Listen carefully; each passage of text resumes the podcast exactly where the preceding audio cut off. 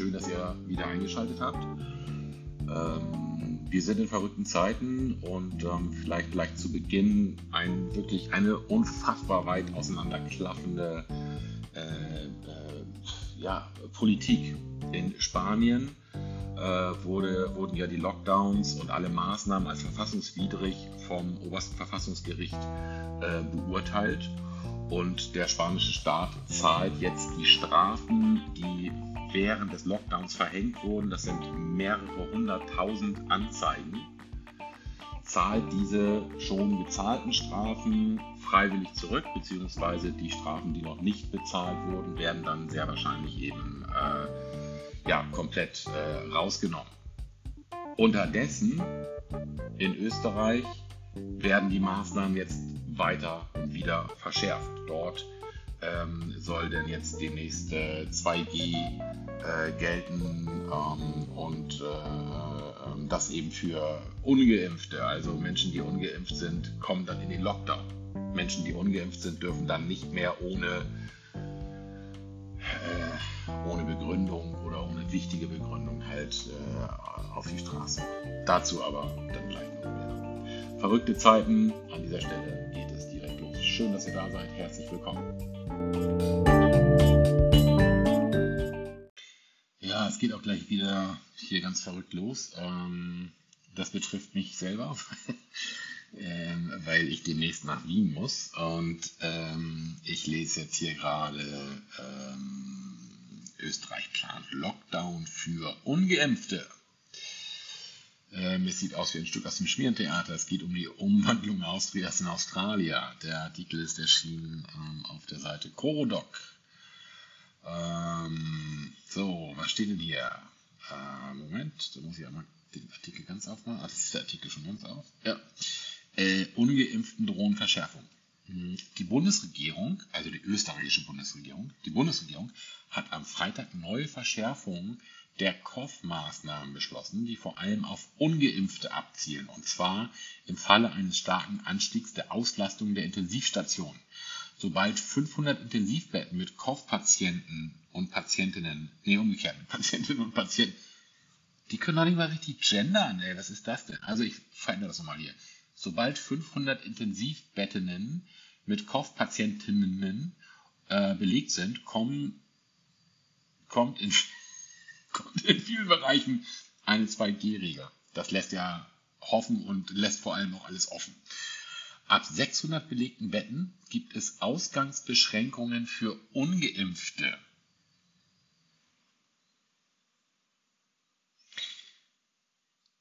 Ab 6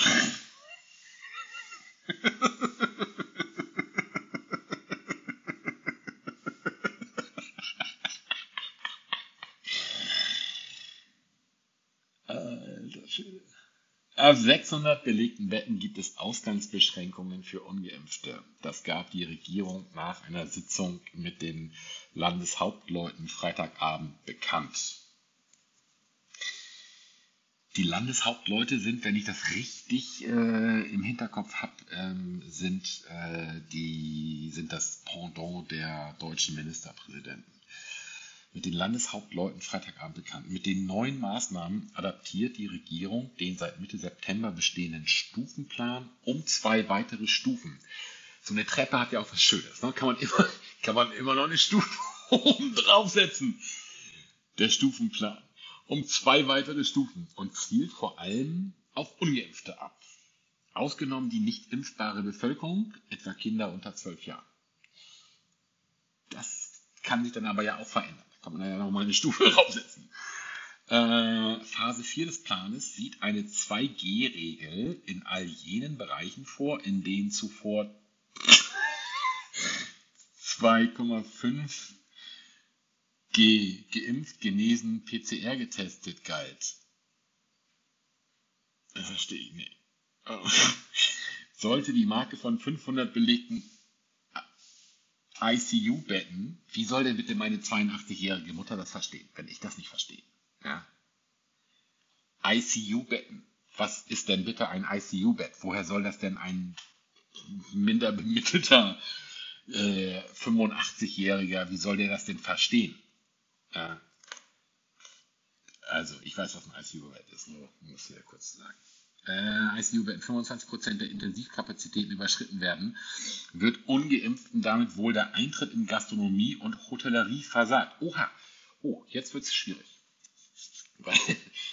Äh, das gilt dann auch bei Vorlage eines negativen Tests, egal ob Antigen- oder PCR-Test. Auch Veranstaltungen, Kultureinrichtungen, Freizeiteinrichtungen und Sportveranstaltungen dürften davon betroffen sein. Details werden laut Gesundheitsministerium noch ausgearbeitet.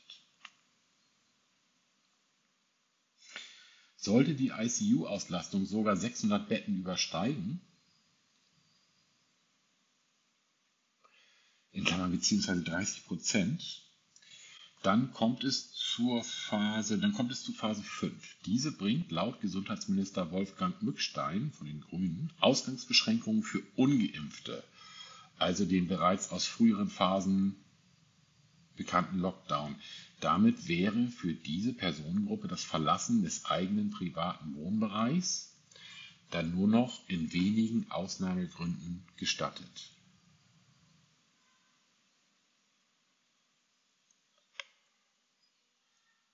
Da fällt mir jetzt nicht mehr viel zu ein. Also da fällt mir jetzt nur noch, das ist jetzt nur noch, äh,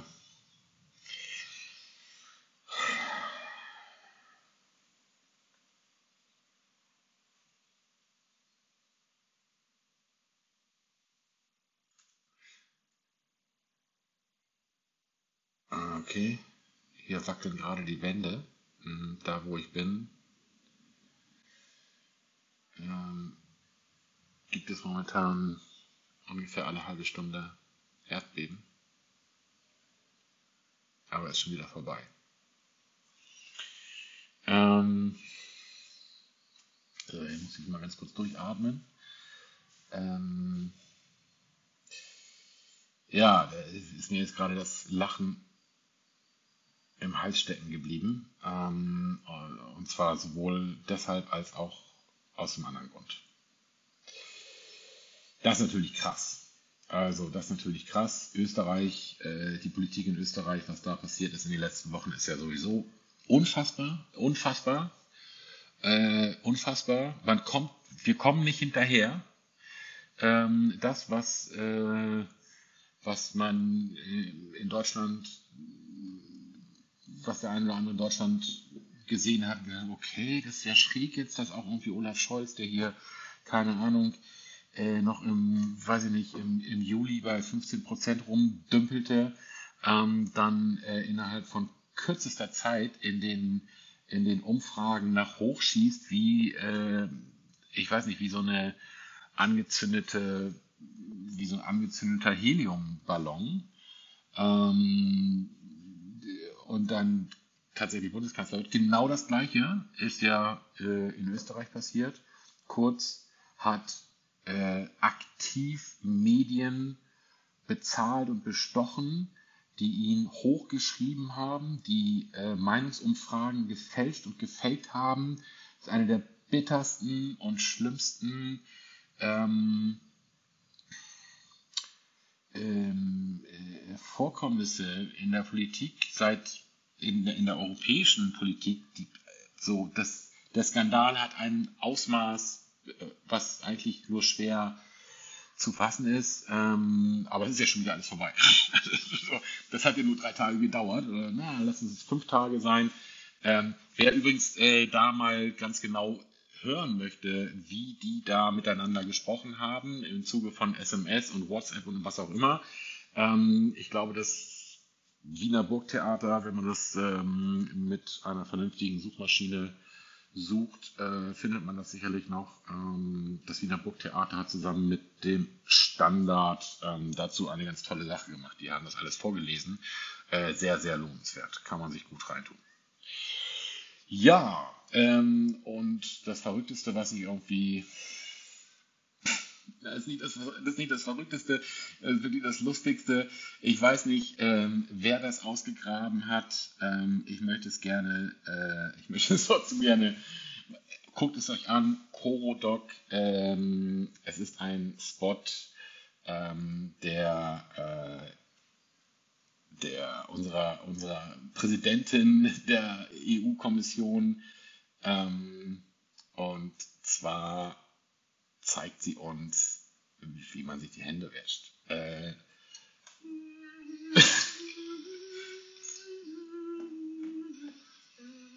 also erstens,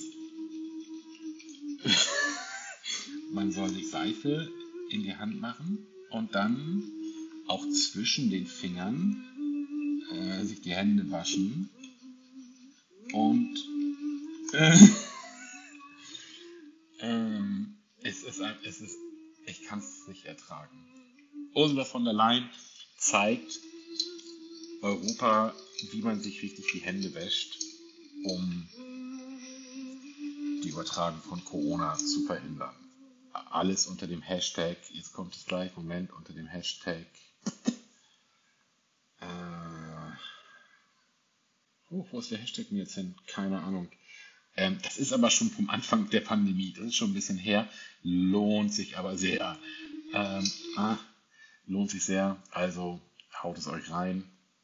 Ähm, dann äh, ja, kann man auch mal ein bisschen lachen über den Scheiß. Wer noch lachen kann. Gut, das war's.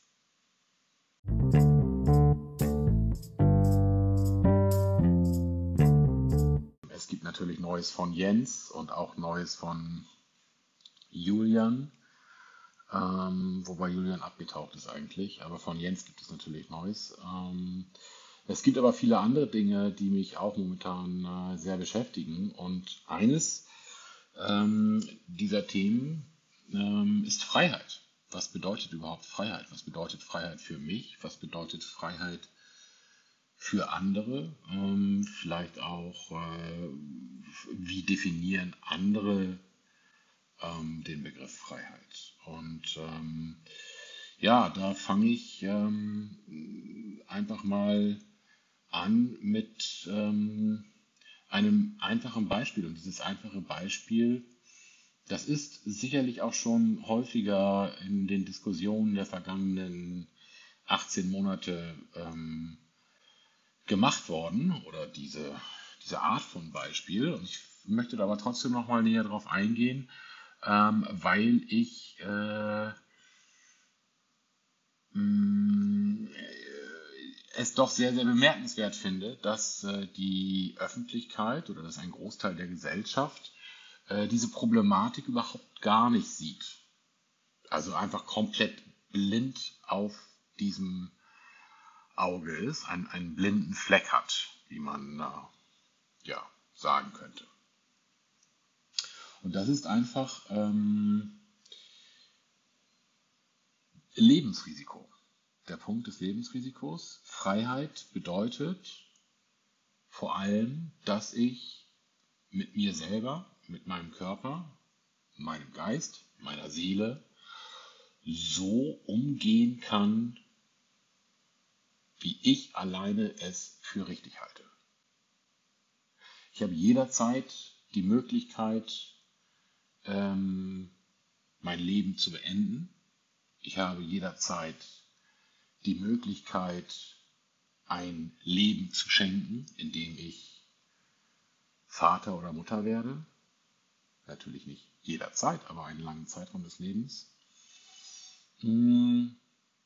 Und zwischen Geburt und Tod, da liegt ein Bereich, eine Zeit, äh, in der wir als Menschen eben bereit sind, Risiken einzugehen für unser Leben. Und für den einen ist es halt ein Risiko, keine Ahnung, ein Segelflugzeug zu fliegen. Und für anderen, für den anderen ist es schon ein Risiko, ähm, über eine vielbefahrene Straße zu gehen. Und ähm, leider ist es ja so, dass halt bestimmte Bereiche komplett eingeschränkt werden, dadurch, dass andere sagen, das ist zu risikoreich. Dementsprechend müssen wir unserem dreijährigen Kind ähm, beibringen, eben halt, äh, dass es äh, nicht über die Straße laufen darf. Mm, und trotzdem mm, leben die meisten von uns ja ihr Leben teilweise mit einem sehr, sehr hohen Risiko. Ob das das Autofahren ist oder ob das vielleicht der ausgeübte Sport ist, ob das ähm, die Ernährung ist oder der Alkohol- oder Drogenkonsum, Missbrauch, was auch immer. Überall dort ähm, machen Menschen häufig ihre Augen und Ohren und auch vor allem ihr Gehirn zu.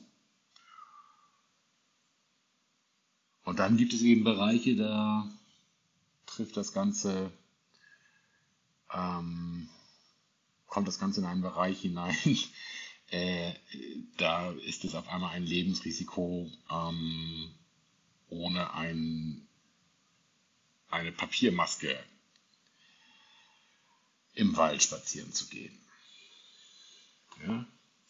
Also es sind ja immer wieder, ja immer wieder gerne, gerne kolportiert so etwas. Äh, gerade meinen Nachbarn gesehen im Garten mit einer Maske oder ähnliches. Ähm, und ich möchte da jetzt nochmal ähm, zwei, drei Zahlen zu sagen zu dieser Thematik.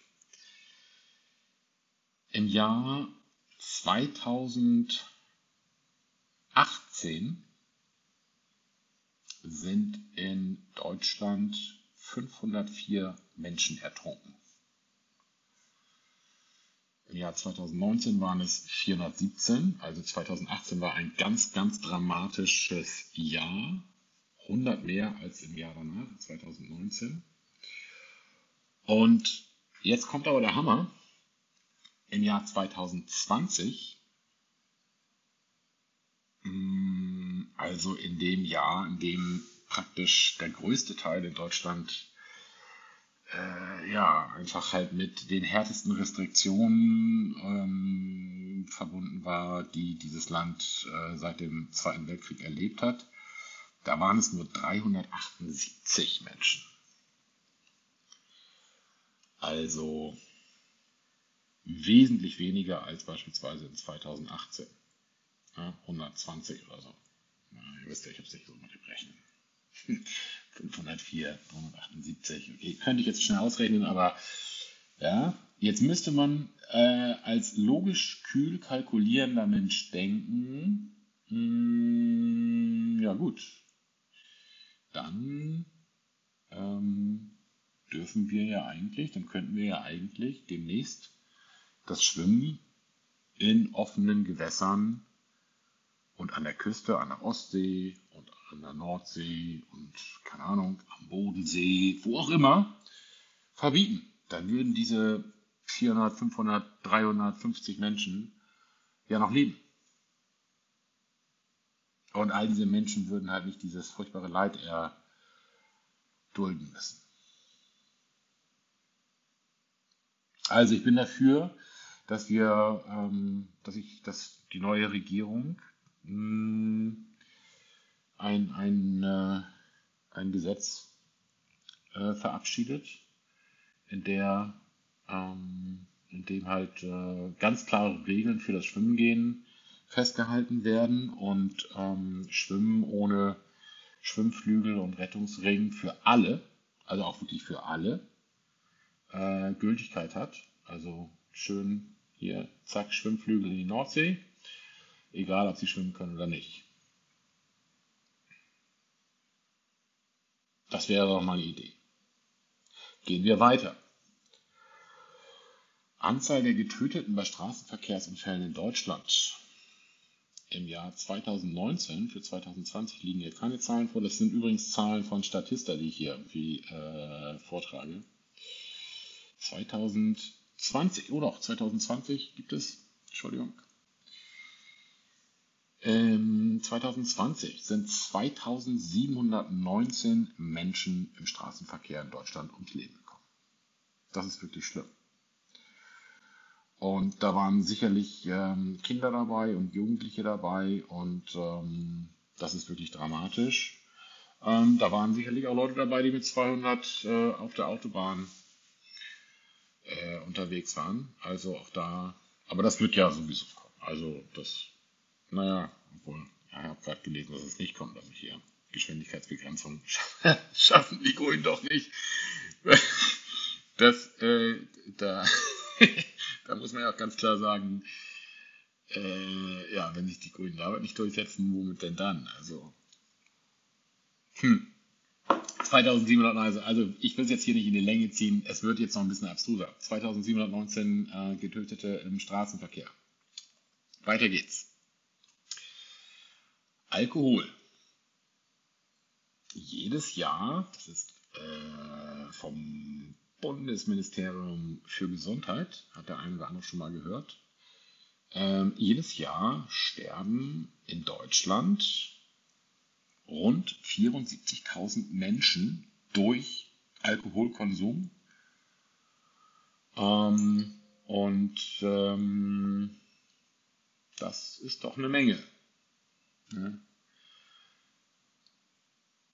Ich lese mal kurz vor hier, das ist ganz interessant. 6,7 Millionen Menschen der 18- bis 64-jährigen Bevölkerung in Deutschland konsumieren Alkohol in gesundheitlich riskanter Form. 6,7 Millionen Menschen. Etwa 1,6 Millionen Menschen dieser Altersgruppe gelten als alkoholabhängig.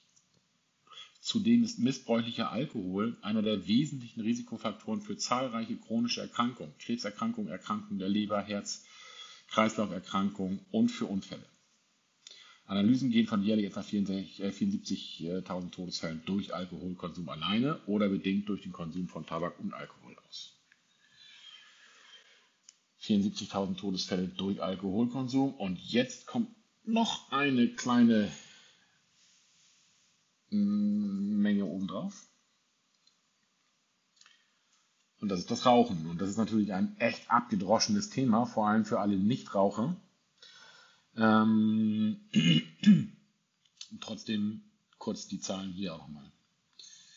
Ähm, Rauchbedingte Todesfälle in Deutschland 121.087. Oh, 121.087 Menschen. Oben im Text steht schätzungsweise 140.000 Menschen. Finde ich auch ein bisschen 140.000 Menschen also 121.087, das, das ist eine Statistik, die, die, da würde ich sagen, die muss vom Robert-Koch-Institut stammen, dass die so genau äh, gezählt haben. Ähm, also 140.000 Menschen sterben durch den Konsum, durch den regelmäßigen Konsum von Tabak. Äh, hat irgendjemand, irgendjemand von den Ärzten, von den Gesundheitsmedizinern, von all diesen klugen Menschen gefordert, dass Rauchen komplett verboten wird, einfach kein Tabak mehr zu verkaufen? Oder Alkohol oder das Schwimmen verbieten oder den Verkehr verbieten? Nein. Das geht nämlich auch gar nicht. Wir können nicht alles aus unserem Leben eliminieren, was in irgendeiner Form gefährlich ist. Aber so wird die ganze Zeit argumentiert. So wird die ganze Zeit argumentiert im Zuge der Corona-Maßnahmen.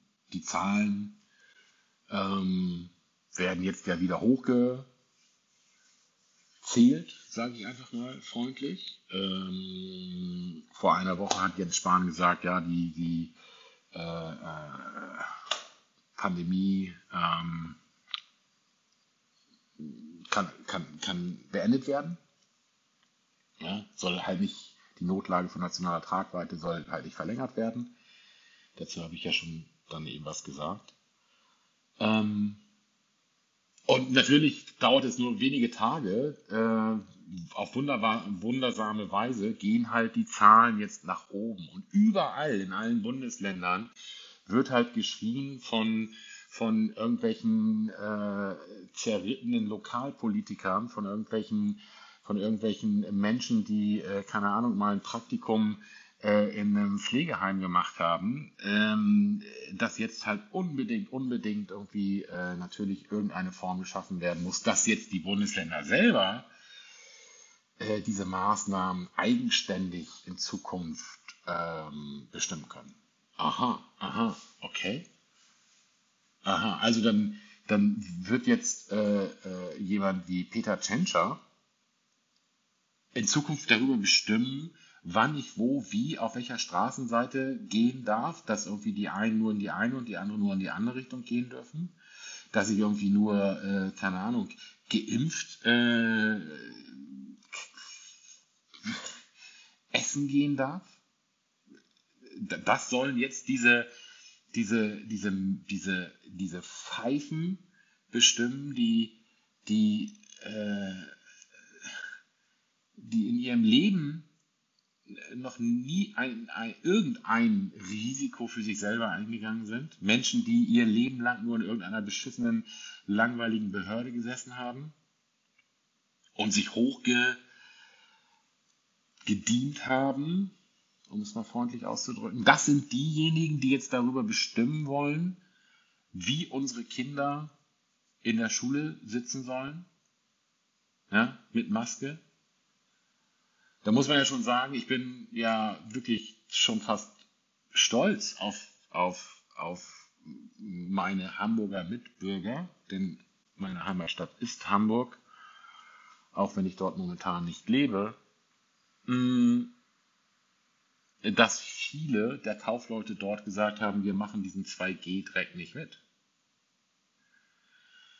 Wir wollen nicht ein Drittel der Menschen einfach aussperren und sagen, ihr kommt jetzt hier nicht mehr in unseren Friseursalon, in unsere, in unser Café, in unseren Einzelhandelsladen, was auch immer.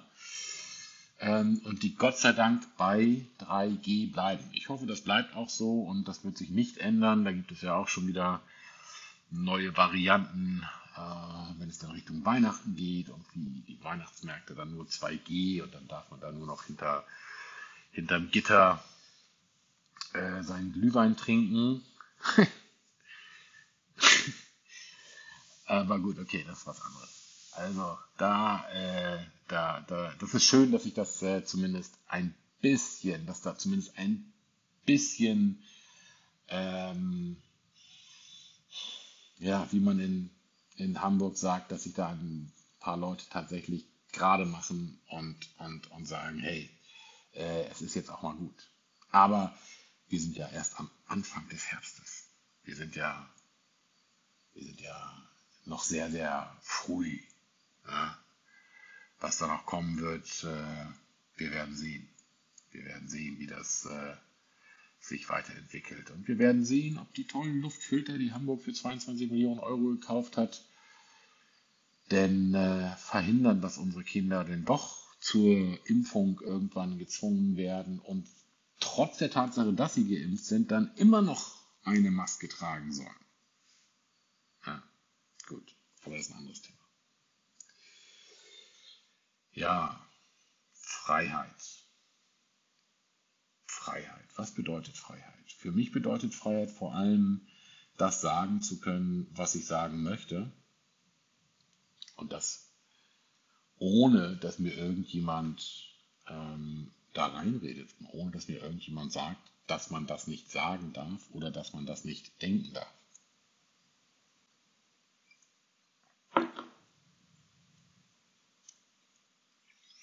Ist schon sehr sehr erstaunlich, äh, was sich hier in den vergangenen, in den vergangenen Tagen noch so getan hat. Ja, hm, was gibt es denn Neues von Jens und Julian? Julian ist abgetaucht. Hm, Julian wird wohl in Deutschland kein Chefredakteur mehr werden. Hm, aber da gibt es etwas Interessantes, was äh, ähm, in diesem Zusammenhang noch passiert ist. Matthias Döpfner, äh, der Vorstandsvorsitzende der Axel Springer AG, wenn ich das jetzt richtig tituliere, einer der mächtigsten Medienmanager des Landes, äh, der hat sich äh, noch einmal dazu geäußert, wie es in der Presse heißt. Und er wird halt ähm, ja, zitiert mit folgendem Satz. Hm. Die Frage, ähm, also er beantwortet eine Frage und es geht natürlich eben um Julian Reich. Das Zitat lautet folgendermaßen. Er ist halt wirklich der letzte und einzige Journalist in Deutschland, der noch mutig gegen den neuen DDR-Obrigkeitsstaat aufbegehrt. Er ist, halt, er ist halt wirklich der letzte und einzige Journalist in Deutschland, der noch mutig gegen den neuen DDR-Obrigkeitsstaat aufbegehrt, sagt Springer-Chef Matthias Döpfner. So, das ist das Zitat.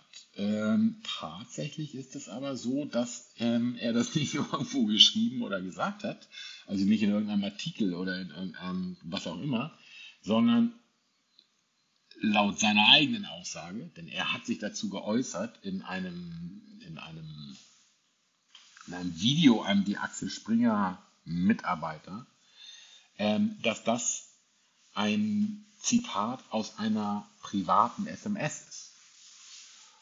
Ähm, jetzt muss natürlich gefragt werden, okay, wie ist jetzt diese SMS halt an die Öffentlichkeit gekommen? Ähm, ich tippe mal darauf, dass er diese ähm, SMS in einem privaten Rahmen an jemanden geschrieben hat und äh, im gleichen Moment darum gebeten hat, das doch irgendwie nach außen zu lancieren. Denn ähm, jemand, der Matthias Döpfner äh, im privaten Umfeld kennt, der wird kaum, da bin ich mir ziemlich sicher, diese dann kurz danach veröffentlichen. Und, und halt sagen, ja, hier, das, das, das ist das, was Matthias Döpfner sagt. Mhm, okay. Was steckt jetzt dahinter? Also, ähm, das, was da mit Julian Reichelt gewesen ist und seinen Frauengeschichten, ja, da muss man sagen, irgendwie, da ist, äh, da ist eine Menge wohl schiefgelaufen und das ist in einer heutigen modernen Redaktion mh, wohl auch äh, eher nicht ähm, gewünscht. Ähm, allerdings, das hatte ich ja schon in der letzten Folge auch gesagt, ähm, es klingt halt so, gerade vom Spiegel, ähm, als ob es da tatsächlich um sexuellen Missbrauch oder um erpresserische, räuberische, was auch immer Tätigkeiten äh, ging. Und das ist eben überhaupt nicht der Fall, sondern es ging immer darum, dass er irgendetwas mit Mitarbeiterinnen hatte. Ja, das ist natürlich nicht okay. Sollte man als Chefredakteur, ich sage jetzt aber trotzdem nochmal, dass das vermutlich äh, in jeder Firma und in jedem Unternehmen und in jedem äh, keine Ahnung, in jeder Redaktion dieser Welt so oder auf ähnliche Art und Weise halt vorkommt. Menschen treffen sich bei der Arbeit ähm, und enden dann irgendwann im Bett miteinander. Dass der eine oder andere da irgendwie, äh, keine Ahnung, sich dann darauf spezialisiert, das äh, ist natürlich irgendwie, ähm, ja, halt äh, vielleicht nicht so ganz von Vorteil. Mm. Und wie gesagt, ich bin auch niemand, der das in irgendeiner Form verteidigt. Ähm, aber daraus dann etwas anderes zu machen, um ähm, diesen Chefredakteur möglicherweise zu schaden, das muss klar sein. Dass halt Julian Reichel vielleicht ein bisschen größenwahnsinnig war und gedacht hat, dass er damit durchkommt, spricht jetzt auch nicht so richtig für ihn. Das muss man ja auch ganz klar sagen. Also intelligent ist das nicht, aus meiner Sicht. Gut, ähm, so zu Julian Reichelt. Ähm, Matthias Döpfner hat, das, ähm, hat sich dazu eben geäußert und natürlich laufen alle äh, mit schäumendem Mund ähm, durch die Gegend, unter anderem ähm, ein äh, Kulturredakteur des Spiegels, ähm, der da halt einen sehr zynischen Text zugeschrieben hat, ähm, als ich dann gesehen habe, irgendwie, wann der. Nee, das sage ich jetzt nicht. Äh, nee, das sage ich jetzt nicht. Das, äh, das, äh, das, nee, das schreibe ich irgendjemandem in der, Priva in der privaten SMS. Gut, ähm, so, das war das. Äh, jetzt hat der Jense, Jense Maus, der hat gesagt letzte Woche irgendwie ähm, die, die, äh, hier, die Lage, die Lage kann beendet werden. Ähm, ich weiß auch gar nicht, was da mit meinem, mit meinem, mit meinem Unterbewusstsein los ist, dass ich das halt immer alles so verdränge. Ähm, diese Begriffe diese Begrifflichkeit. Ich muss hier mal kurz ein paar Tabs zumachen, sonst äh, äh, brezelt mir hier gleich mein iPad auseinander. Ähm, Jens hat gesagt, äh, mache ich hier einen Tab zu, geht ein anderes Tab auf, was steht da? AKK erntet Kritik für Atomwaffendrohung. Ich wollte es eigentlich nicht, nicht sagen, äh, ich wollte es eigentlich nicht mit aufnehmen und habe gedacht so, nee, ach, das ist ja, ja, also AKK hat gesagt, irgendwie, okay, man könnte ja auch irgendwie gegenüber Russland nochmal deutlich machen, dass man auch bereit ist, von der NATO eben Atomwaffen einzusetzen. Äh, um Russland in die Schranken zu weisen, spricht sich Annegret Kramp-Karrenbauer auch für die Möglichkeit des Einsatzes von Atomwaffen aus. Aus der SPD erntet sie dafür scharfe Kritik. Warum? Warum denn? Ja. Oh Gott. Okay, also AKK. AKK ist auch die hat sich, die ist so verbrannt. Ist das schön. Gut, AKK werden wir auch nicht mehr, nicht mehr allzu lange äh, ja, haben. Da muss man, also die müssen sich vielleicht alle nochmal so zu Wort melden, haben wir ja den Eindruck. Ne? Die wissen, oh, die Zeit ist vorbei. Ja, hab die Zeit nicht gut genutzt. AKK hätte Kanzlerin werden können, war ihr Plan, hat nicht funktioniert. Jens hätte vielleicht Kanzler werden können hat nicht funktioniert. Laschet hätte Kanzler werden können, hat jetzt auch nicht so gut funktioniert und alle ähm, melden sich nochmal kurz zu Wort. Wer sich nicht zu Wort meldet, ist ähm, der Chef der Bundesbank, der Herr Weidmann. Der Herr Weidmann, der hat nämlich auch keine Lust mehr. Der hat gesagt, so jetzt reicht's, ich habe keinen Bock mehr ähm, und ist zurückgetreten. Weidmann galt als, als äh, jemand, der ähm, ja, den, den äh, ein, ein, ein echter Mahner sozusagen, ähm, was halt Geldpolitik äh, angeht und ähm, ja, auch ein Kritiker der Europäischen Zentralbank, ähm, aber er hat nun genug und äh, er tritt ab. Und ähm, jetzt ist natürlich die große Frage, wer wird der nächste Chef der Bundesbank? Und da gibt es natürlich ähm, verschiedene Optionen. Und als ganz, ganz heiße Option wird hier gehandelt. Oh, jetzt habe ich hier das Tab zugemacht. Wie blöd ist das denn? Äh, Moment. Als ganz, ganz heiße Option wird ge, äh, gehandelt. Äh, sie ähm,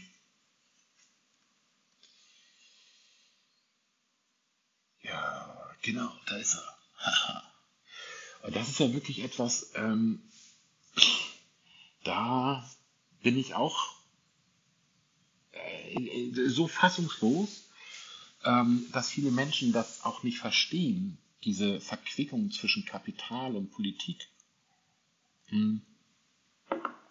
Das dass äh, die meisten Menschen gar nicht diese Zusammenhänge sehen oder nachvollziehen können oder ja.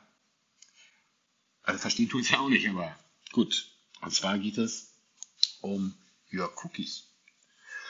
Und Jörg Cookies ähm, ist aus meiner äh, Sicht jemand, ähm, der wirklich lange, lange, lange unterm Radar fliegt und unterwegs ist. Ähm, und der jetzt langsam sozusagen so ein bisschen aus der, aus der Pappkiste rausspringt. Mm.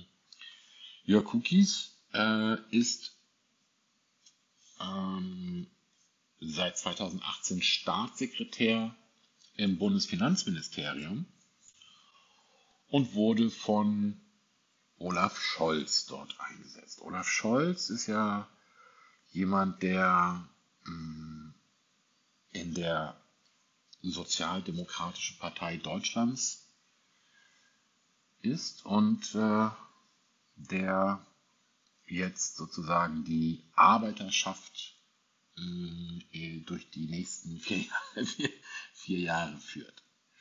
Ähm, Olaf Scholz hat diesen Jörg Cookies eingesetzt und dieser Jörg Cookies äh, im Bundesfinanzministerium, der äh,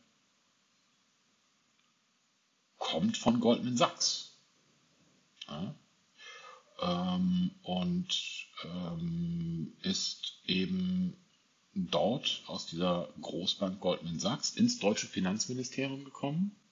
Dazu gibt es übrigens einen ganz tollen Artikel ähm, auf Multipolar. Sehr zu empfehlen für jemand, der ein bisschen mehr Hintergrund ähm, äh, wissen möchte. Und zwar ist es der Artikel von Paul Schreier, ähm, Der diskrete Charme des Kapitals.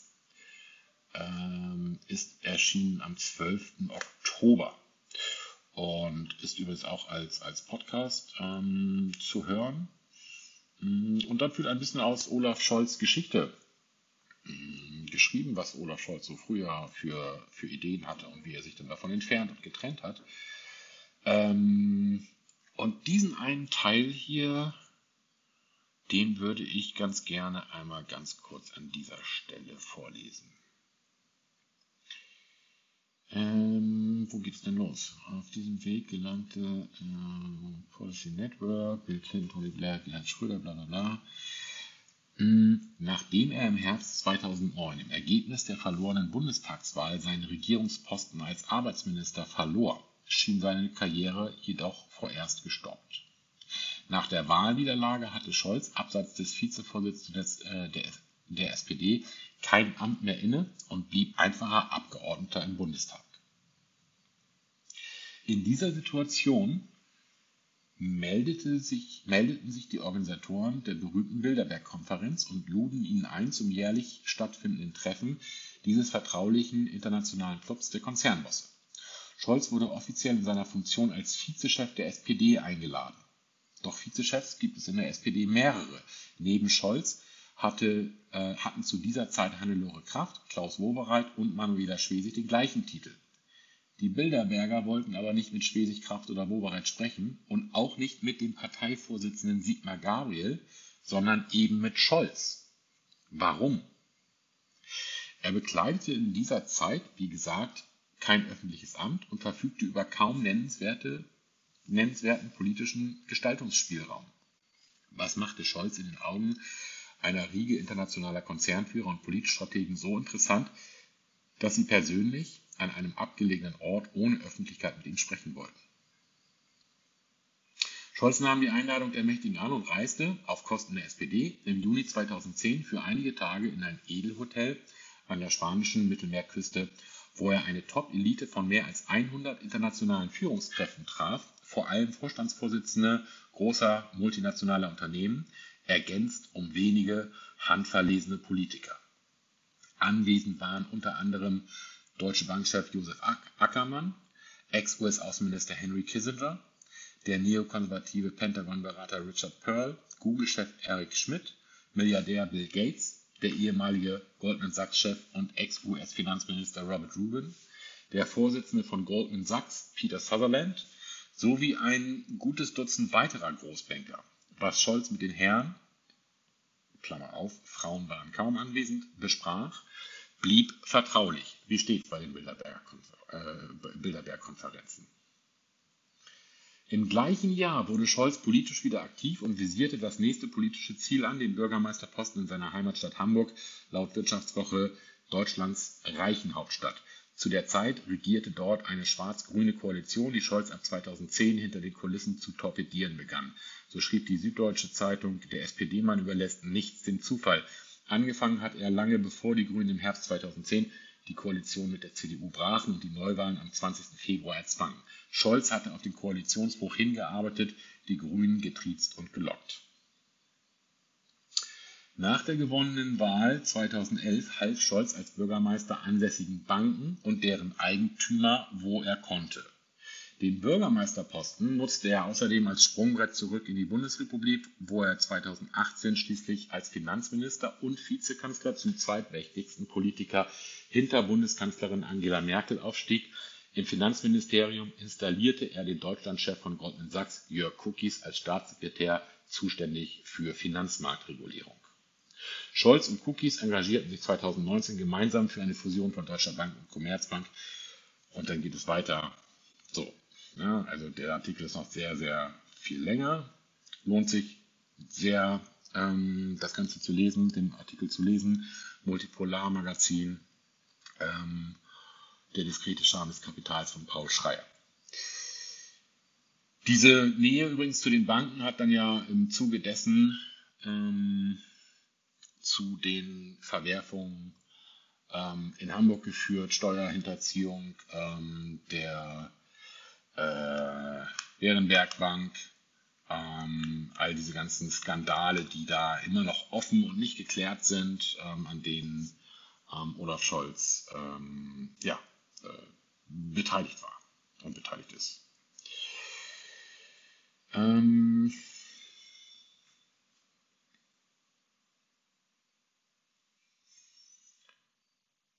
ja, das ist im Grunde genommen ähm, der Bereich. Ich weiß jetzt gar nicht so richtig, wie ich da hingekommen bin äh, im Geiste. Ach genau, Jörg Cookies, genau, Jörg Cookies soll dann möglicherweise oder wird halt gehandelt als Nachfolger der Bundesbank. und hat damit natürlich dann einen, hat damit natürlich irgendwie äh, den Einfluss ähm, auf äh, Fiskalpolitik äh, in Deutschland, nicht nur in Deutschland, sondern auch in Europa. Ein ehemaliger Banker von Goldman Sachs. Gut, aber das kennen wir ja mittlerweile auch. Also das ist ja jetzt nichts Neues.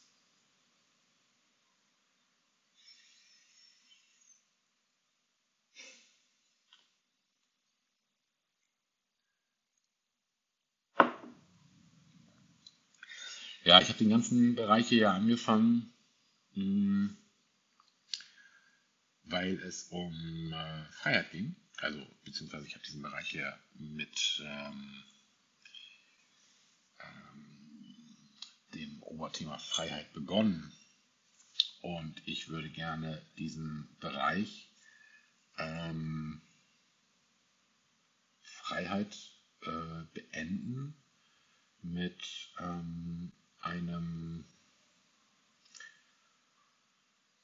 mit einem Artikel oder mit einer Veröffentlichung. Ähm, Ähnliches gibt es natürlich auch in vielen anderen Bereichen. Ähm, Einordnung von Faschismus oder Einordnung von Diktatur beispielsweise.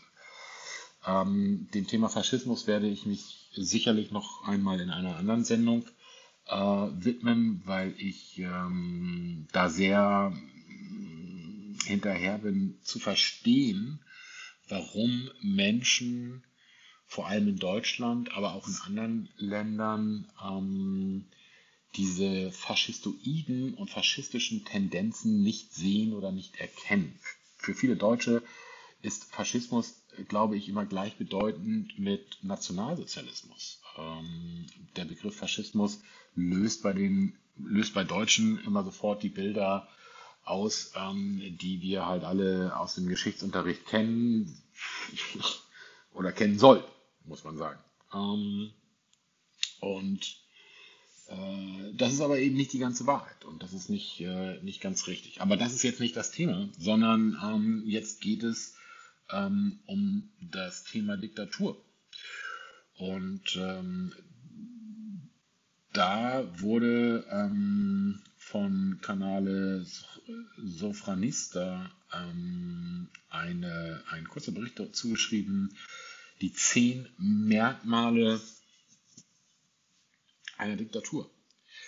Versuchen wir einige der wichtigsten Merkmale einer Diktatur zusammenzufassen, die jeder, der die Geschichte studiert hat, mit einem Mindestmaß an kritischem Denken erkennen sollte.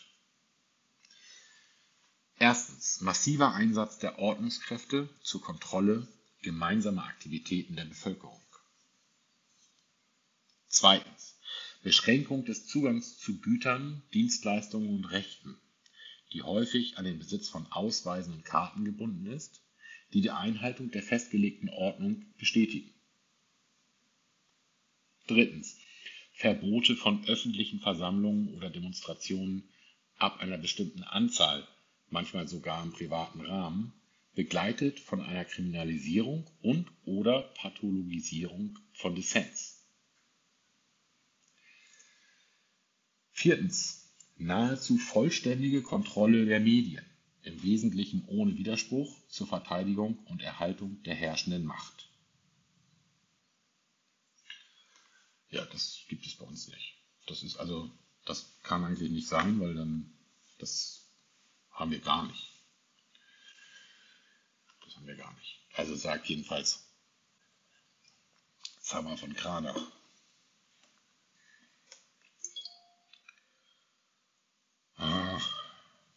Gut. Ähm, die Inanspruchnahme technischer und wissenschaftlicher Gremien Fünftens. Die Inanspruchnahme technischer und wissenschaftlicher Gremien zur widerspruchsfreien Begründung jeder Entscheidung, die nicht nur für den Laien, den unwissenden Pöbel, nicht kritisierbar, sondern bei der die Verantwortung auch kaum erkennbar ist, da es sich um ein Kollektiv und nicht um ein Individuum handelt, das sich dazu bekennt.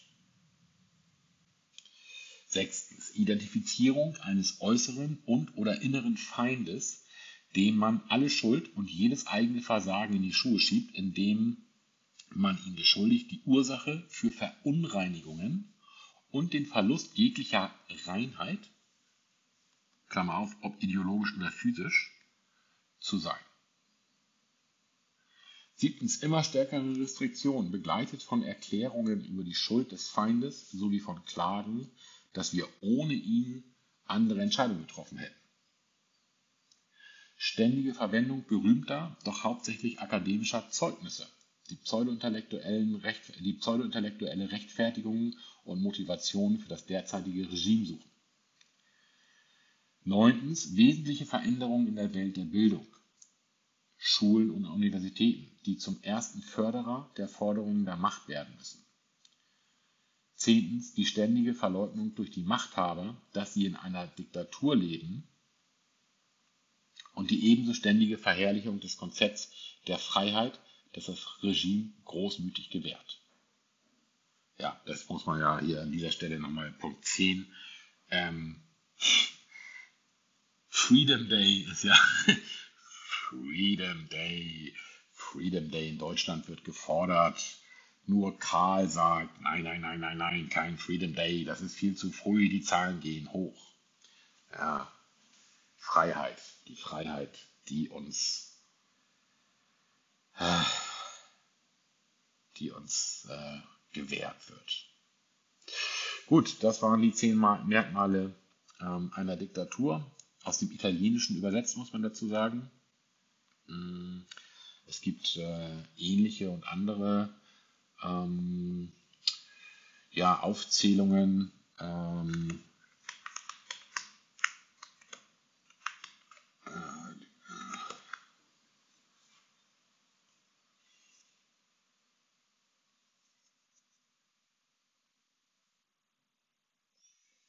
Aber dazu will ich heute nicht mehr kommen. Das ist, äh, das ist, ist es nicht. Ähm, ich bin jetzt hier erstmal an dieser Stelle ähm, durch.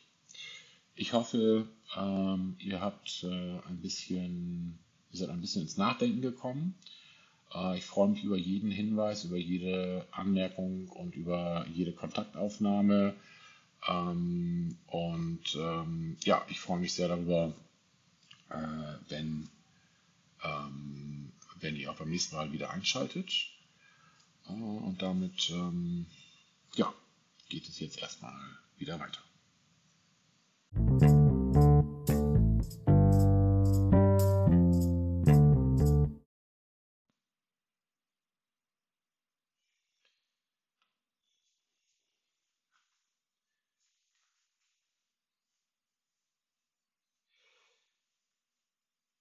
Ja, der Stand äh, um mein Projekt sieht folgendermaßen aus. Ich äh, arbeite nach wie vor an der Bewässerung. Ich weiß, dass ich in einigen Wochen ähm, hier die Insel verlassen muss für einen gewissen Zeitraum und in, ähm, in dieser Zeit bis dahin möchte ich äh, eben dafür sorgen, dass meine Pflanzen, die ich dort jetzt in den letzten Monaten gepflanzt äh, habe und, und, und versuche zu ziehen, eben auch bewässert werden.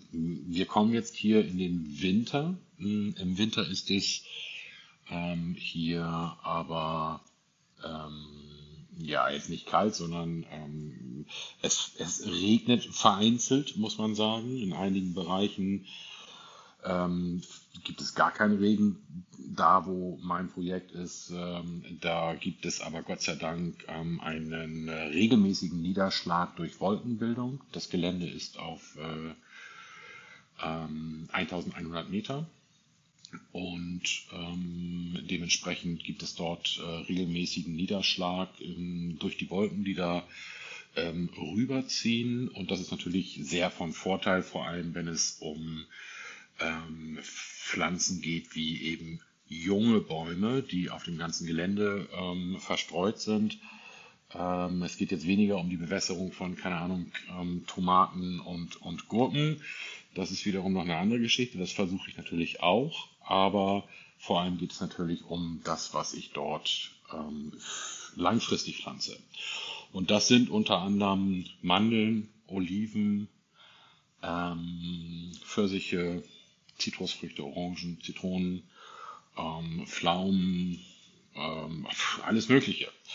Mangobäume, Mangobäume sind meine, ist das, was ich äh, momentan mh, mm, ja, sehr gerne mache, weil ich die Mangobäume halt auch tatsächlich äh, ziehe aus Mangokernen, die ich hier einfach, ähm, die ich aus den Mangos schäle, die ich mir hier kaufe und ähm, da habe ich dann jetzt schon mittlerweile so sechs, sieben, acht, neun Bäumchen. Äh, da ist natürlich immer ein Verlust beim Pflanzen, beziehungsweise in den Wochen danach. Das wird natürlich auch noch eine ganze Zeit dauern. Aber wenn man praktisch aus jeder Mango, die man isst, ähm, denn ein kleines äh, Bäumchen zieht ähm, und das dann später irgendwann zu einem Mangobaum wird, dann kann man im Laufe der Zeit natürlich äh, da ähm, eine stattliche Menge generieren.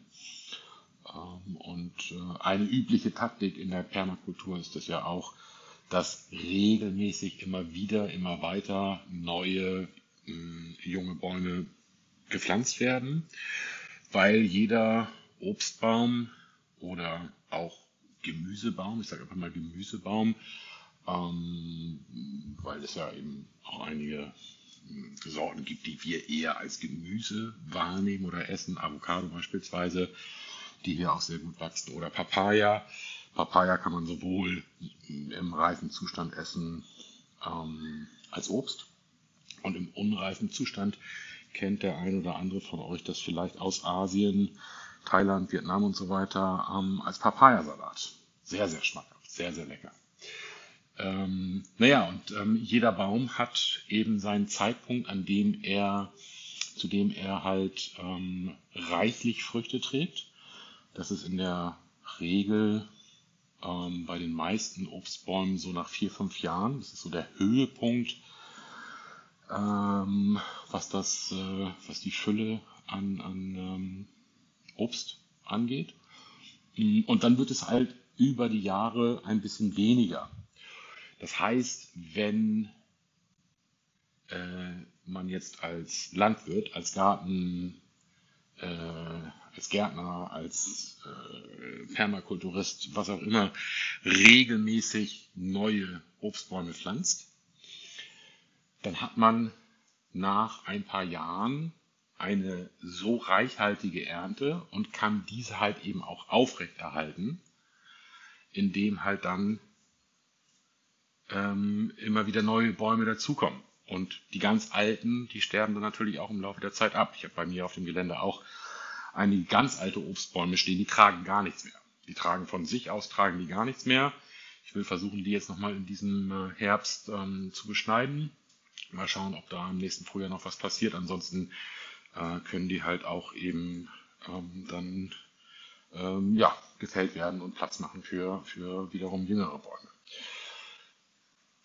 So, ja, das ist der Bereich, ähm, der Versuch halt eben eine Alternative zu ähm, unserem jetzigen Leben zu finden oder zu dem Leben, wie wir es kennen und wie wir es kannten, ähm, ist natürlich äh, ja, anspruchsvoll und auch äh, mit viel Abenteuer verbunden. Ähm, ich bin sehr, sehr froh, dass ich diesen Weg für mich so gefunden habe. Mir ist natürlich bewusst, dass das nicht ähm, für jeden möglich ist, ähm, einfach weil, keine Ahnung, die Verpflichtungen, familiäre Verpflichtungen, Kinder, Eltern, was auch immer noch da sind, Ausbildung. Ähm, trotzdem kann ich wirklich nur jedem, der ähm, ja, sich mit dem Gedanken trägt, ähm, etwas zu machen, raten, einfach anzufangen. Und es ist egal, ob es irgendwie ein, ein kleines Projekt ist oder ein großes Projekt. Ähm, alles, was eine Alternative zu dem in Anführungsstrichen normalen Leben ähm, bietet, führt dazu, dass du dich selber besser fühlst. Und zwar aus einem ganz einfachen Grund. Und da ende ich jetzt sozusagen da, wo ich angefangen habe. Mm, du fühlst dich freier. Ähm, mit einer Alternative kommt halt auch die Freiheit. Das größte Problem, was wir in den vergangenen Monaten hatten, in diesen 18, 19 Monaten, mm, war, glaube ich, die Angst, ähm, alleine gelassen zu werden. Wenn der Staat auf einmal sagt, ich mag dich nicht mehr, du bleibst jetzt drin, du darfst nicht raus, du darfst dies nicht, du darfst deine Freunde nicht treffen, du darfst keine Musik machen, du darfst nicht in die Kirche, dann führt das natürlich dazu, dass äh, derjenige, dem das so geschieht, komplett überwältigt wird von den Gefühlen, weil ja nichts mehr übrig bleibt. Es ist ja nichts mehr da. Die Freiheit des Einzelnen ist komplett eingeschränkt und wird jetzt, wenn wir sehen, was da jetzt in Österreich gerade wieder halt äh, vorgeschlagen wird, wird ja auch weiter so ähm, passieren. Ähm, ich bin immer wieder überrascht, wie viele Menschen denken, ja gut, aber jetzt sind ja alle geimpft, dann wird jetzt ja alles wieder gut. Das habe ich schon vor einem Jahr gesagt, dass das nicht der Fall sein wird. Weil es geht nicht ums Impfen. Es geht natürlich ums Impfen, aber ähm, es geht um, um noch viel, viel mehr. Um noch viel, viel mehr. Und äh, dementsprechend ist halt die Argumentation, ja, wenn alle geimpft sind, wenn alle die Maske tragen, wenn jetzt erstmal alle zwei Wochen drin geblieben sind, wenn jetzt alle erstmal drei Monate drin geblieben sind, wenn jetzt alle nicht mehr U-Bahn fahren, wenn jetzt alle, ich weiß nicht was, dann wird das Leben wieder gut. Wird es eben anscheinend nicht. Ähm,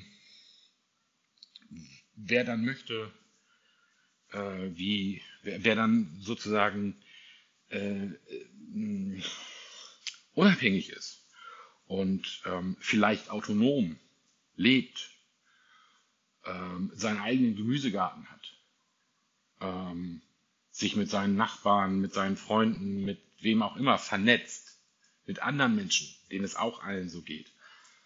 Sagt, hey, ich habe irgendwie hier ein kleines Wäldchen, du kannst bei mir Holz irgendwie äh, hacken und ich kriege dafür von dir Kartoffeln, ähm, dann ist das zumindest ein Anfang. Dass das nicht die Lösung ist, ist mir klar. Aber es ist ein Anfang und ähm, du stehst nicht mehr alleine da. Also ich äh, kann nur sagen, wer darüber nachdenkt, gebt Gas. Ähm, es ist eigentlich keine Zeit zu verlieren.